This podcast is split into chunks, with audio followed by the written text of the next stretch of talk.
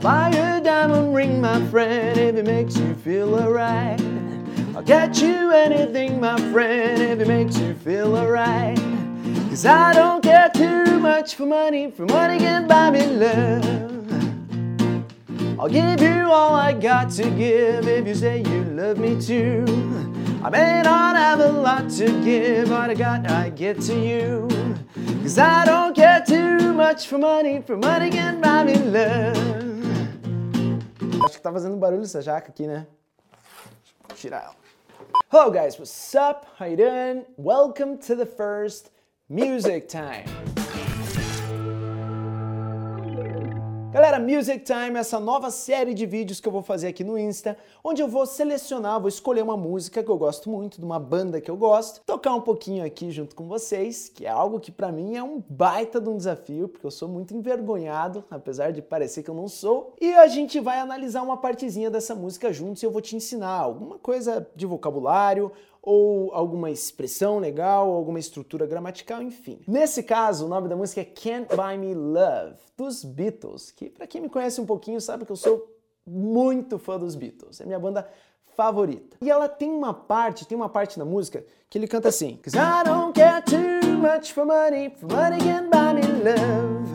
Nessas duas frases, I don't care too much for money e For money can't buy me love. A gente tem uma expressãozinha, um phrasal verb que é muito usado, assim como uma, uma forma de usar a palavrinha for que provavelmente você ainda não conhece. Cause significa por quê? É a contração de because. Cause I don't care. Se a gente falar só I don't care, você vai estar dizendo eu não ligo. I don't care. O cara fala assim: "Ah, cara, você ficou sabendo que aquele que o cara lá se mudou de cidade?"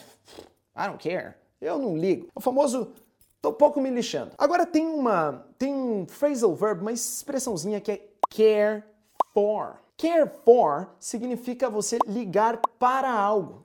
Se eu falo, por exemplo, I don't care too much for her, I don't want to marry her. Então, cara, eu I don't care so much for her seria, cara, eu não ligo tanto para ela, eu não quero casar com ela. Na música ele fala, cause I don't care too much for money, porque eu não ligo tanto, I don't care too much for money, eu não ligo tanto para dinheiro. E daí na segunda frase ele fala o seguinte, for money can buy me love. Então, for for money can buy me love. O que significa for money Can't buy me love. For money can't buy me love. Bom, money, dinheiro. Can't buy, não pode comprar, não consegue comprar. Can't buy me love. Então o dinheiro não consegue comprar amor. Mas esse for no início da frase? Então for, significado base e geral é para ou por, por alguém.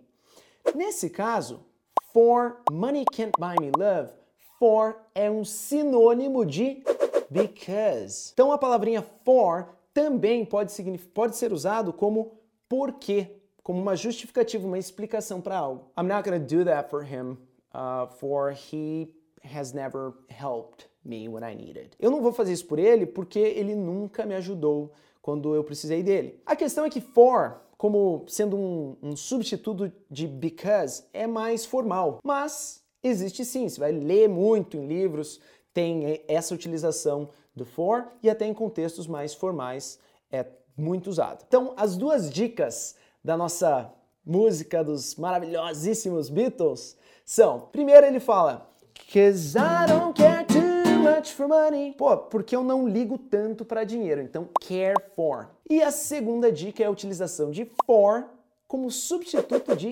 because. Because I don't love him. For I don't love him.